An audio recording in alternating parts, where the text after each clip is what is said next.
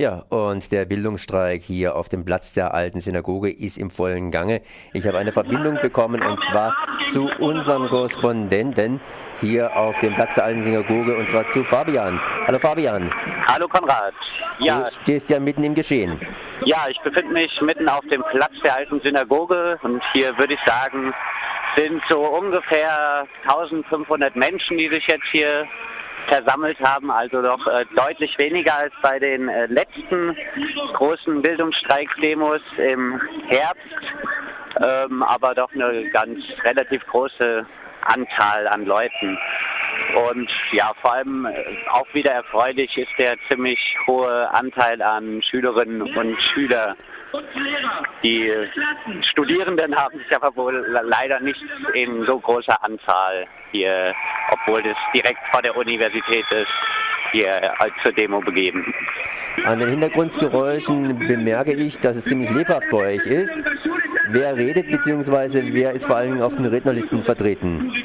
Also äh, gerade redet, glaube ich, ein Vertreter vom jetzt vom Bildungsstreikbündnis ist äh, gerade hat schon eine Vertreterin von der pädagogischen Hochschule geredet. Es werden später also noch Schüler und Schülerinnen reden. Ähm, von der Tarifinitiative wird jemand reden, die setzt sich für Tariflöhne für Hiwis, also für Hilfskräfte an der Universität ein, die äh, immer noch nicht bezahlt werden, die eigentlich rein rechtlich deutlich mehr Geld verdienen müssten, als sie das tun.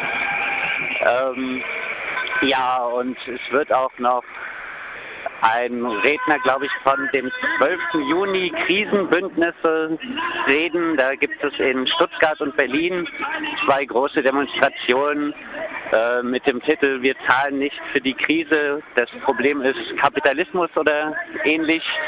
Ähm, und da wird auch die Kurve gezogen werden zum Problem im Bildungssystem, wie das auch mit dem kapitalistischen System zusammenhängt. Im Aufruf zum Bildungsstreik wird ja ein ganz, ganz breites Bündnis letztendlich angesprochen. Hartz-IV-Empfänger, Stechuhren, Hungerlöhne, Abschiebungen, Ausbildungsplatzmangel und natürlich auch die Lehrenden und die Lernenden. Wer kommt vor allen Dingen? Du hast gesagt, die Studierenden waren ein bisschen knapp vertreten oder sind etwas knapp vertreten. Wer ist hier vertreten? Ja, also ein Großteil ist, wie gesagt, an Schülerinnen und Schüler. Es sind natürlich auch äh, viele äh, Studierende da. Äh, aber leider natürlich, äh, wie auch die letzten Male, äh, sehe ich kaum äh, ältere Personen, würde ich sagen. Also Lehrer, Lehrerinnen, Professoren, Professorinnen sind, äh, würde ich sagen, eigentlich gar nicht vertreten. Obwohl sie natürlich auch Probleme haben mit der heutigen Bildungspolitik und angesprochen werden können. Genau, Gut. ihre Freiheit, was die Lehre angeht an der Hochschule, da, die lässt auch sehr zu wünschen übrig.